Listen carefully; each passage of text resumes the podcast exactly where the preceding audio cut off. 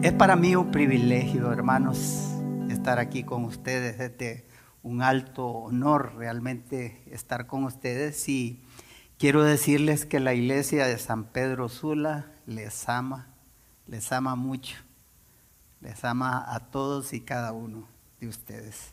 Así que antes de empezar, yo quisiera que, que pusiéramos este tiempo en, en manos de, de nuestro Señor, ¿verdad? Porque es, es su palabra la que vamos a, a compartir aquí en esta mañana. Así que vamos a, vamos a orar. Señor, te damos las gracias. Gracias por tu palabra. Gracias, Señor, porque estamos aquí realmente porque queremos ser edificados por ti, por tu palabra. Eh, yo te ruego, Dios, porque me des el denuedo necesario para, para exponer lo que, lo que tu palabra tiene para todos y cada uno de nosotros. Te ruego porque, porque tú guíes este tiempo. Te lo pedimos en el nombre de nuestro Señor Jesucristo. Amén. En el libro de, de Hechos, ¿verdad? El capítulo 1, versículo 8. Hoy solamente vamos a hablar de ese versículo, imagínense, solo un versículo, pero quiero decirles, hermanos, que, que tiene tanto contenido, tanta enseñanza para nosotros, que cuando yo estaba, estaba preparando el estudio para este mensaje, les digo, francamente, tiene tanta enseñanza que yo creo que lo que vamos a hablar acá solamente es un resumen de lo que, de lo que yo pude encontrar en este pasaje. Es un pasaje muy profundo, muy bonito de lo que es la misión, la misión que todos y cada uno de nosotros tenemos como creyentes. El pasaje dice, Hechos 1.8, pero recibiréis poder cuando haya venido sobre vosotros el Espíritu Santo y me seréis testigos en Jerusalén, en toda Judea, en Samaria y hasta lo último de la tierra. Para, para entrar, entrar de lleno en el estudio de este pasaje, yo quisiera que habláramos un poquito acerca del contexto uh, de lo que está pasando aquí. Quiero que vayamos al libro de Mateo, Mateo 28, y creo que muchos de nosotros conocemos este pasaje, Mateo 28, versículo 18 al 20. Mateo 28, versículo 18 al 20 dice lo siguiente. Y Jesús se, se acercó y les habló diciendo, Toda potestad me es dada en el cielo y en la tierra.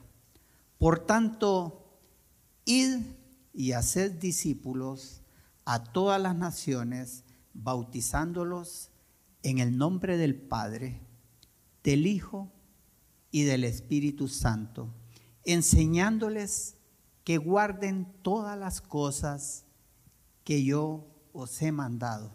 Y he aquí, yo estoy con vosotros todos los días hasta el fin del mundo. Amén. Como ustedes pueden observar, lo que Jesús está haciendo aquí es mostrándoles a sus discípulos cuál es la misión. Nuestra misión, hermanos, es ir y hacer discípulos a todas las naciones. No solamente es aquí, es a todas las naciones. Es una misión muy grande. Y de repente el peligro que existe es que nosotros pensemos que esto lo podemos lograr mediante nuestras propias fuerzas. Y es ahí donde tenemos que tener cuidado. Porque esta es una misión que solamente con el poder del Espíritu de Dios es que nosotros vamos a lograrlo. No es mediante nuestras propias habilidades, no es por habilidades naturales que nosotros tengamos que vamos a lograrlo. Es por esas habilidades sobrenaturales que vienen de arriba, que vienen del Espíritu de Dios. Pero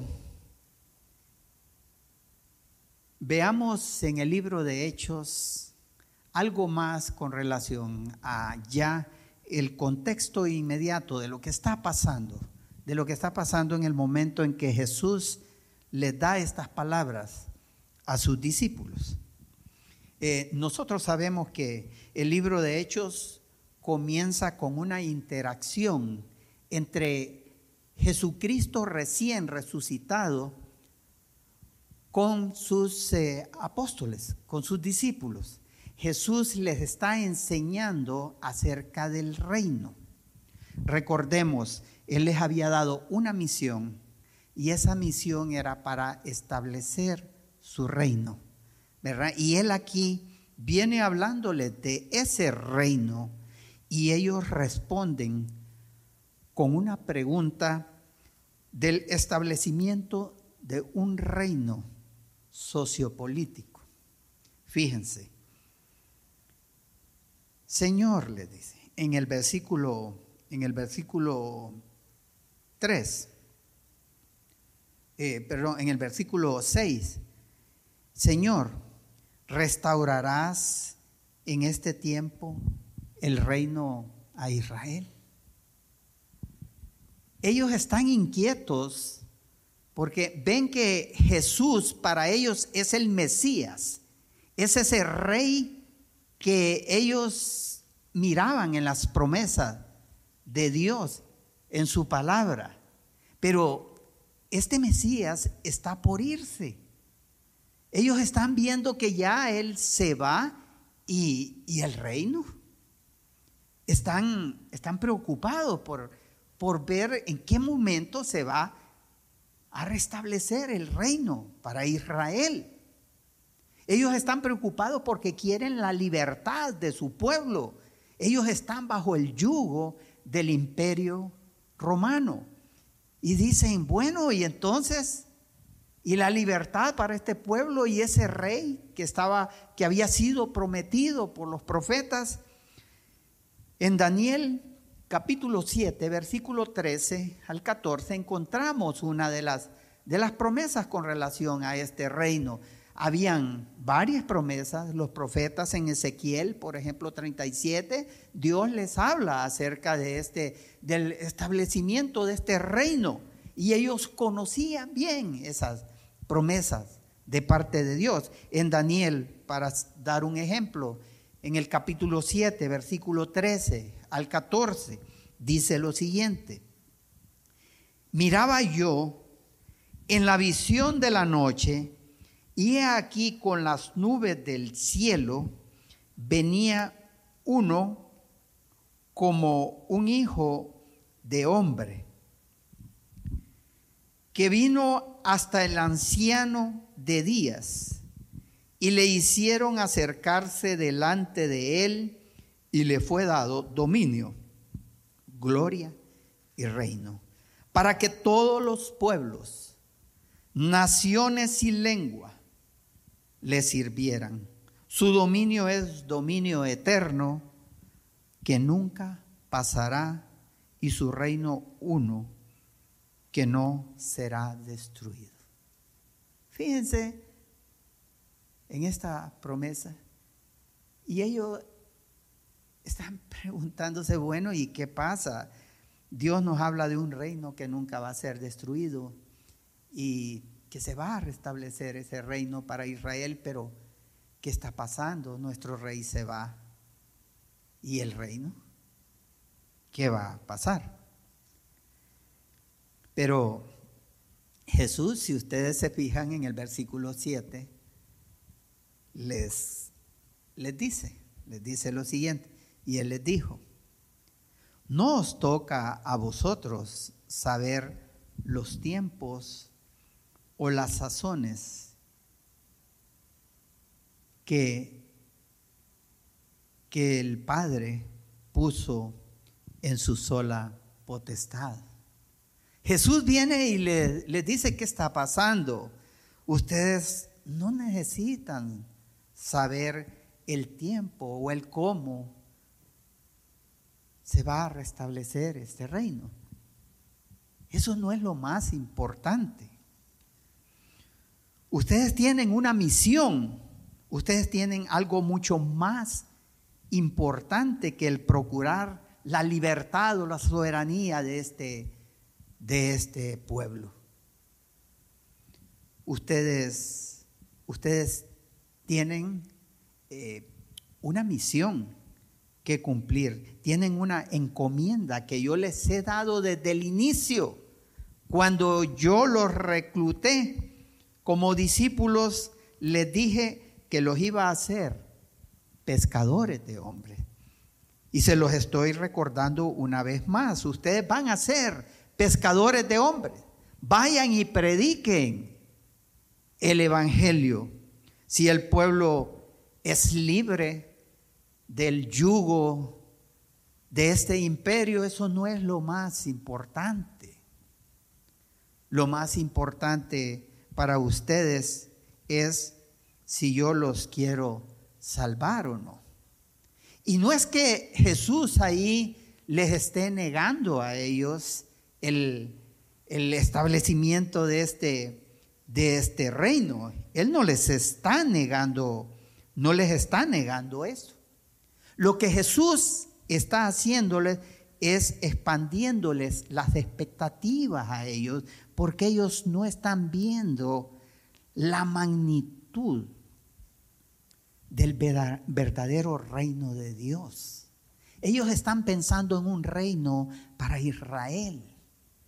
Jesús les habla de un reino en Jerusalén, en toda Judea, en Samaria y hasta lo último de la tierra. Les está hablando de algo grande, algo grandioso, hermanos, que ellos no estaban viendo no estaban enfocados, no estaban comprendiendo de lo que Dios les está hablando. Obviamente, hay un reino que del cual Dios habla en el Antiguo Testamento que se va, se va a dar, ¿verdad? Pero el reino de Dios consiste en algo mayor que eso. Y eso es lo que pasa muchas veces con nosotros. Es que nosotros vemos las promesas de Dios y las vemos pero muy chiquito. Pensamos en algo pequeño cuando Dios nos está ofreciendo cosas grandes. Dios quiere hacer en tu vida cosas grandes, hermano, no cosas pequeñas. Él quiere hacer cosas extraordinarias en tu vida. Pero muchas veces nosotros creemos en cosas pequeñas. Y ese es el problema. En Jeremías 33:3 nos dice, clama a mí y yo te responderé y te enseñaré cosas grandes y ocultas que tú no conoces. Y hermanos, hablando de ese contexto, es que Jesús viene y le dice aquí en Hechos 1.8, pero recibiréis poder cuando haya venido sobre vosotros el Espíritu Santo y me seréis testigos en Jerusalén, en toda Judea, en Samaria y hasta lo último de la tierra. Jesús aquí les habla de un poder, del poder para la misión. Hermanos, la misión es grande, pero necesitamos del poder del Espíritu Santo para lograr esa misión. La palabra aquí, poder, es la, es la palabra dunamin. Y es de esa palabra de donde se deriva la, la palabra dinamita. En otras, eh, en otras palabras, lo que Jesús les está diciendo aquí es que se trata de un poder para testificar en forma dinámica y efectiva en medio de todas, de todas las dificultades o todas las oposiciones que se le puedan venir por enfrente. Es un poder que es recibido por cada por cada creyente. Recibiréis poder cuando haya venido sobre vosotros el Espíritu Santo. Es un poder que se da a cada creyente y Jesús, Jesús lo dijo muchas veces en Juan capítulo 7, versículo 39. Vemos un ejemplo. Jesús hablando de este poder, les dice, esto dijo del Espíritu que habían de recibir los que creyesen en Él. ¿Quiénes eran los que iban a recibir ese poder? Los que creyesen en Él. Pues aún no había venido el Espíritu Santo porque Jesús no había sido aún glorificado. Ahora usted puede pensar, si ese es un poder grande que ellos recibieron, un poder sobrenatural que los apóstoles, los discípulos de Jesucristo recibieron en aquel tiempo. Pero hermanos, Jesús nos está hablando de un poder dado a todo creyente, no solamente a esos primeros discípulos. Miren lo que pasó en Hechos capítulo 8, versículo 15. Hechos 8, 15. Lo que estaba pasando es que estos, estos discípulos de Jesucristo, cumpliendo con esa misión, van y comienzan a predicar el Evangelio en Jerusalén. Ellos están ahí predicando el Evangelio en Jerusalén y de repente se dan cuenta que el Evangelio también había llegado hasta Samaria. Y vienen, vienen los apóstoles y dicen, tenemos que enviar a Pedro y a Juan allá.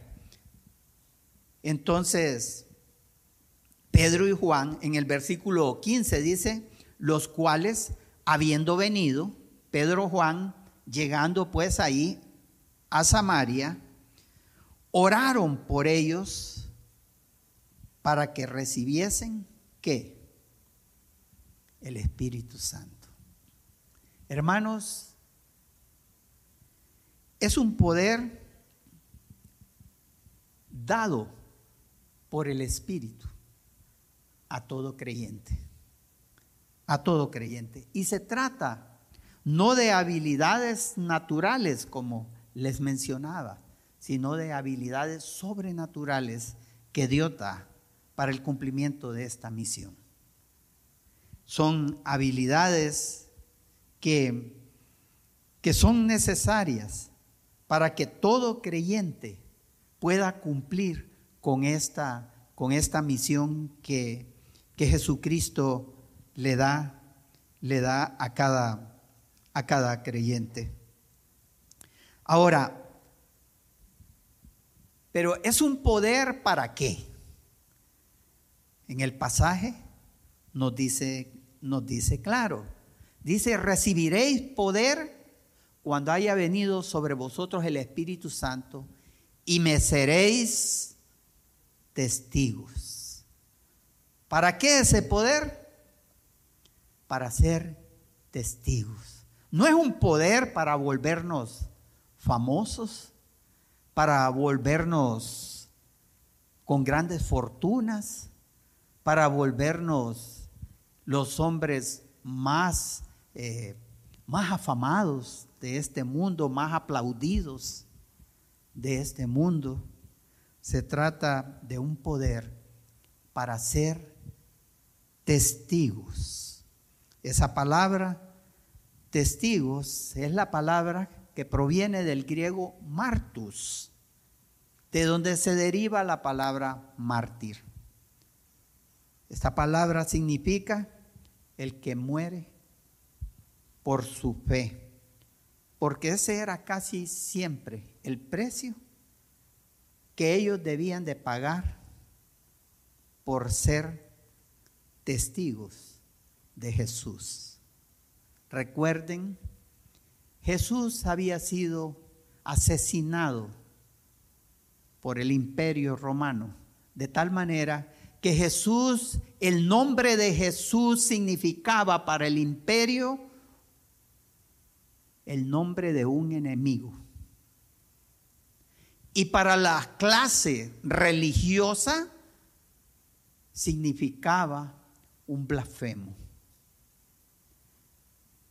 Estos hombres tenían que ser testigos en Jerusalén, donde Jesucristo era visto como un enemigo, como un blasfemo, de tal manera que era necesario que estos hombres predicaran, pero con valentía, predicaran con poder el Evangelio de Jesucristo.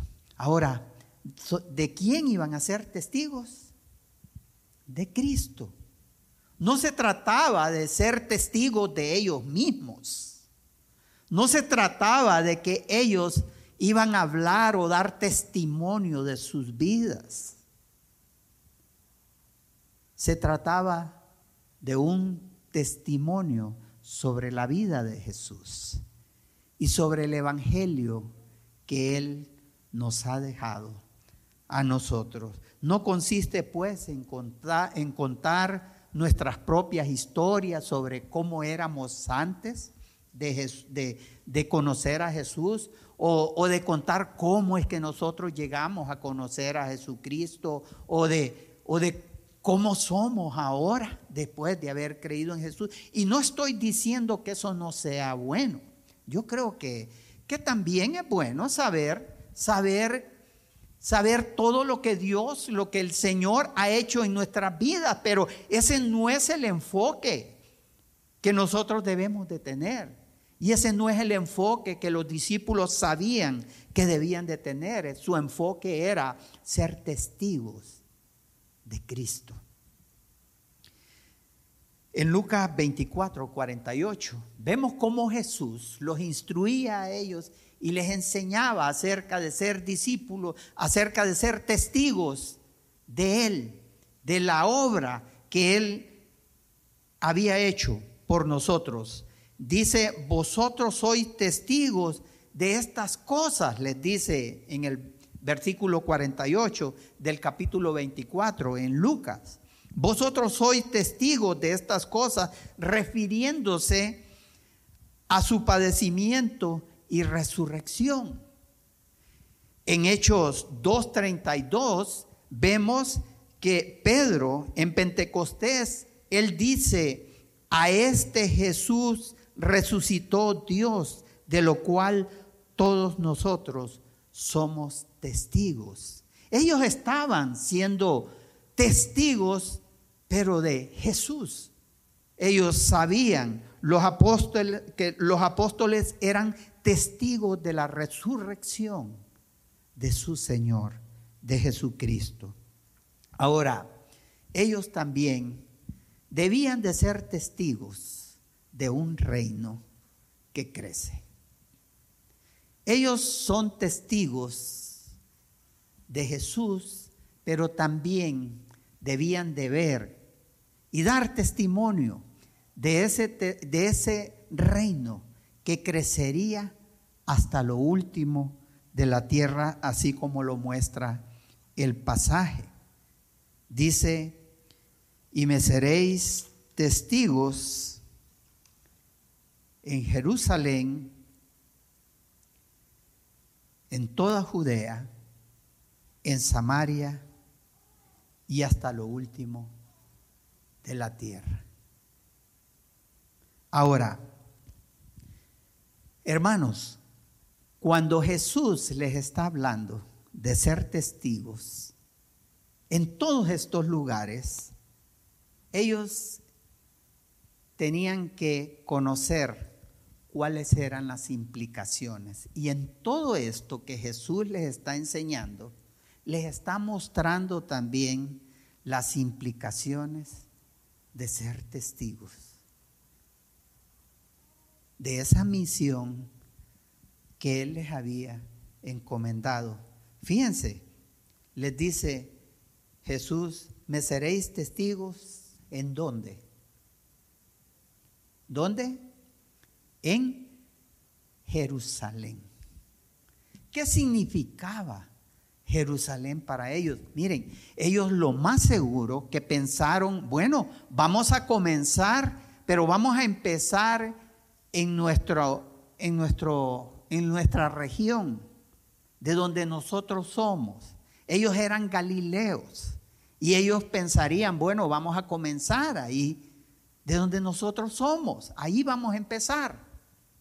Pero viene Jesús y les dice, ustedes van a comenzar en Jerusalén. Van a empezar a ser discípulos en Jerusalén. ¿Y qué significaba Jerusalén para ellos? Jerusalén, un lugar lleno de peligros. Precisamente en Jerusalén, hacía unos dos dos semanas atrás, su líder, Jesús, había sido asesinado por ellos. Jesucristo mismo les había dicho en Mateo 23, 37, Jerusalén, Jerusalén, que matas a los profetas y apedreas a los que te son enviados. Hermanos, la implicación que trae el ser misioneros de Cristo es una implicación de enfrentar cualquier peligro, de ir a los lugares donde más peligro pudiéramos tener por hablar de ese nombre de Jesús. Pero debemos de estar conscientes. Esa es nuestra misión. Esa es la razón por la que ahora nosotros estamos aquí.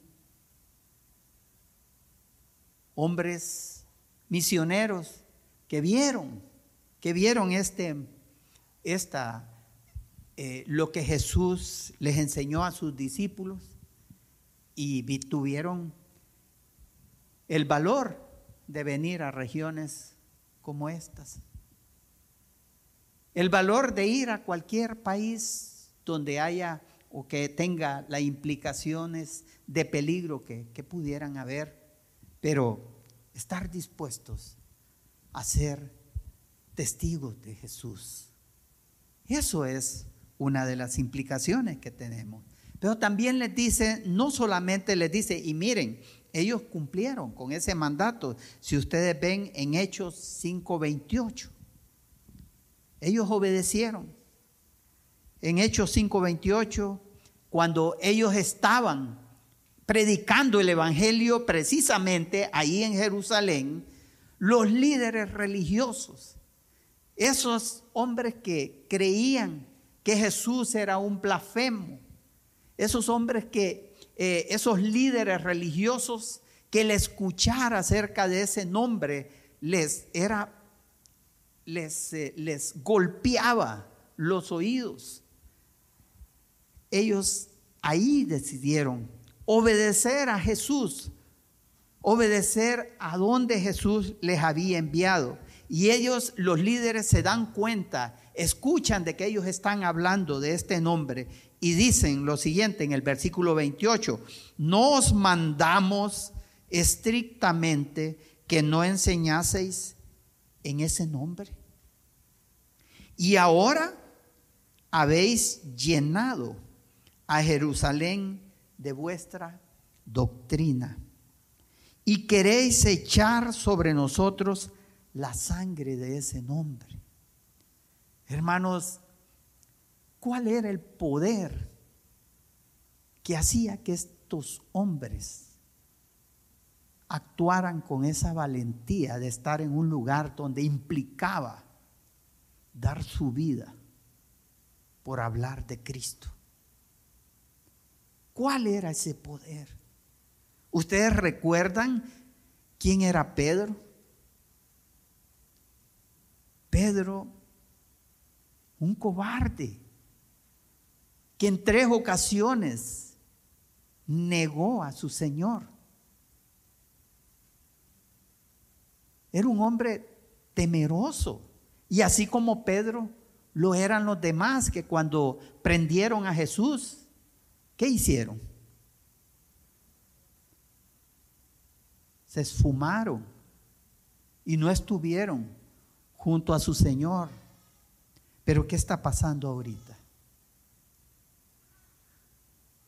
Hombres transformados, hombres que no tienen temor de predicar el Evangelio en un lugar donde era sumamente peligroso.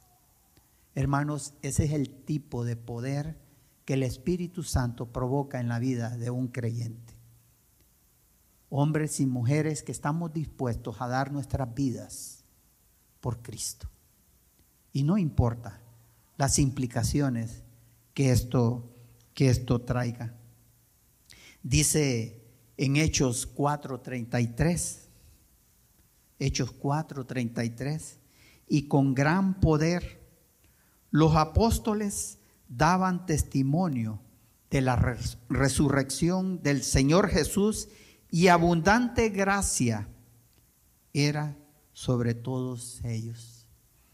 En Hechos 2.43, y sobrevino temor a toda persona y muchas maravillas y señales eran hechas por los apóstoles. Hermanos, era poder que los judíos no podían resistir. Era poder que los gentiles no podían resistir.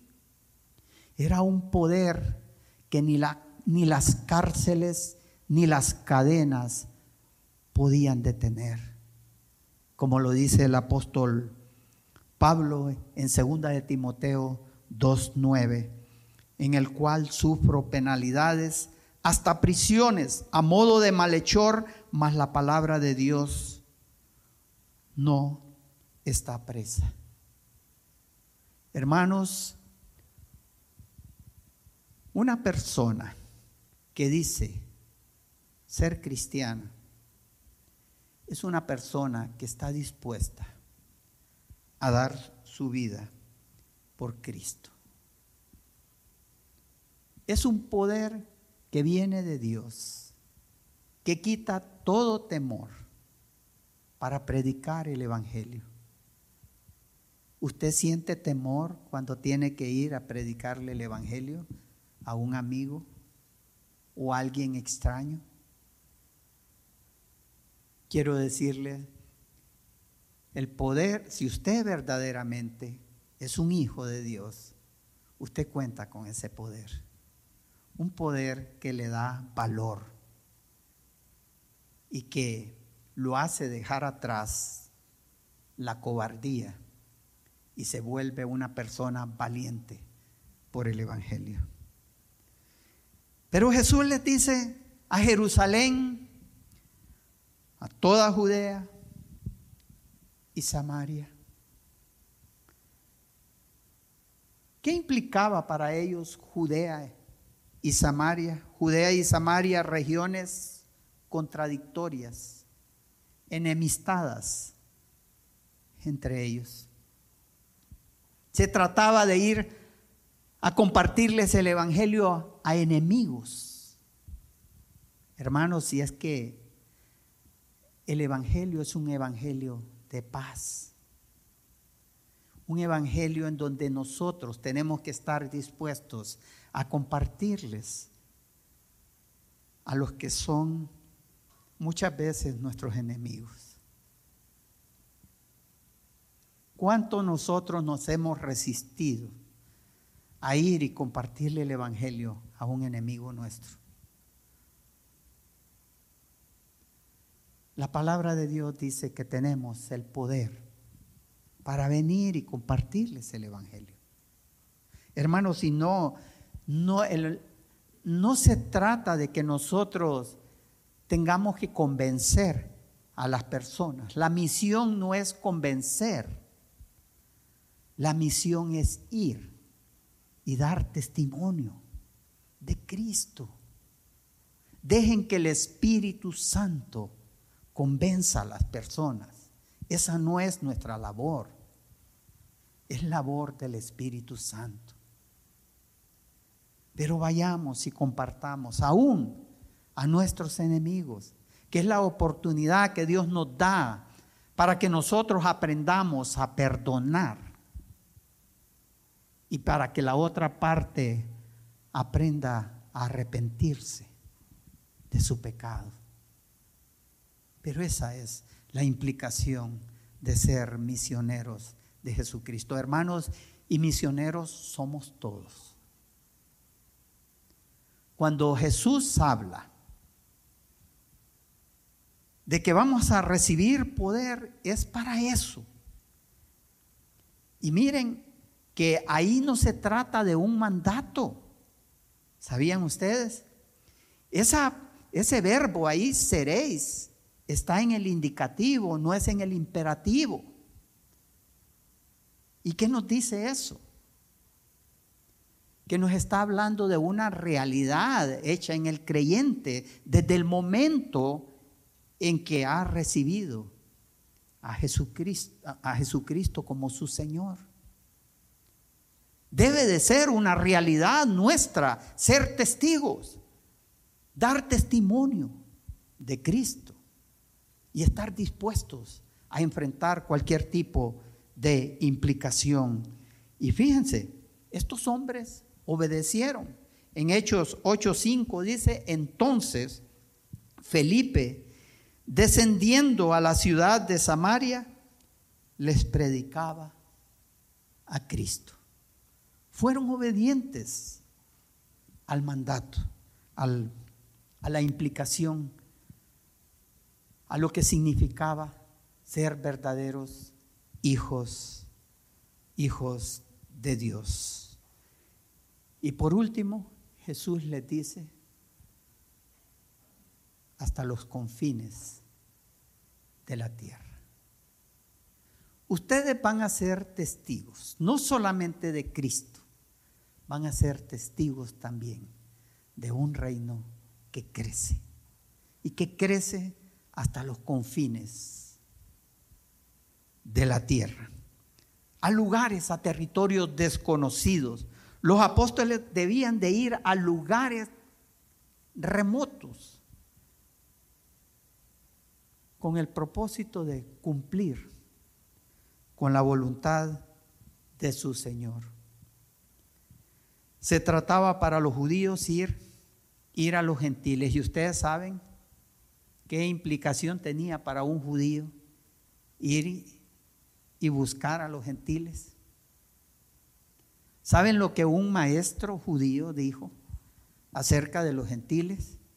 Que los gentiles no eran más que la leña que servía para encender el fuego del mismísimo infierno. Eso decían de los gentiles. Hermanos, ¿cuántas veces nosotros pensamos que hay, hay territorios donde nosotros no debíamos de ir? Porque son enemigos, porque, porque son personas que no están interesados en conocer de Dios. Territorios desconocidos, hasta lo último de la tierra. Pero estos hombres debían de ir hasta lo último de la tierra. Y si ven Colosenses capítulo 1, versículo 23, dice lo siguiente. Colosenses 1, 23. Si en verdad permanecéis fundados y firmes en la fe y sin moveros de la esperanza del Evangelio que habéis oído, el cual se predica en toda la creación que está debajo del cielo, del cual yo, Pablo, fui hecho ministro. Hermanos, estos hombres, de acuerdo a ese pasaje, alcanzaron al mundo en su generación. ¿Cuál es nuestra misión? Alcanzar al mundo en nuestra generación para nuestro Señor Jesucristo.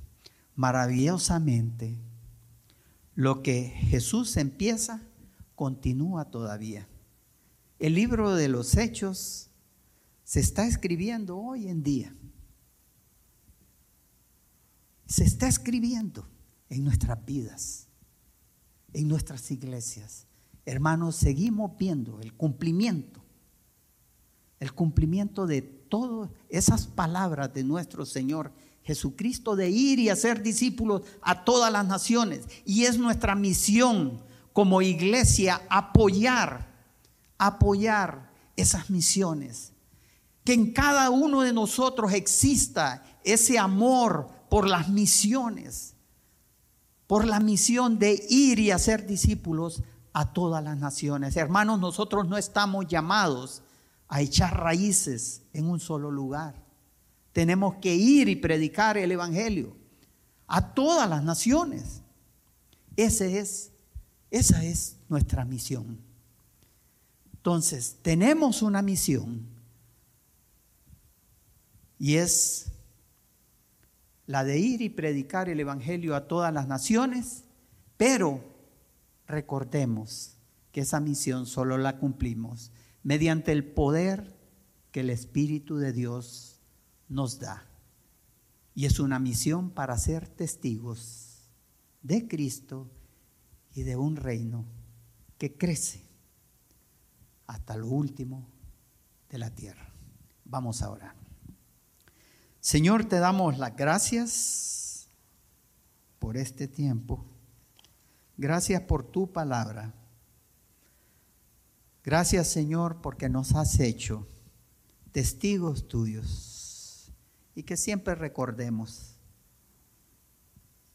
que siempre recordemos que nuestra misión es ir y hacer discípulos a todas las naciones. Te pedimos, Señor, porque seamos una iglesia misionera. Te pedimos que como individualmente también lo seamos. Hombres y mujeres con un espíritu de misioneros. Te lo pedimos en el nombre de nuestro Señor Jesucristo. Amén.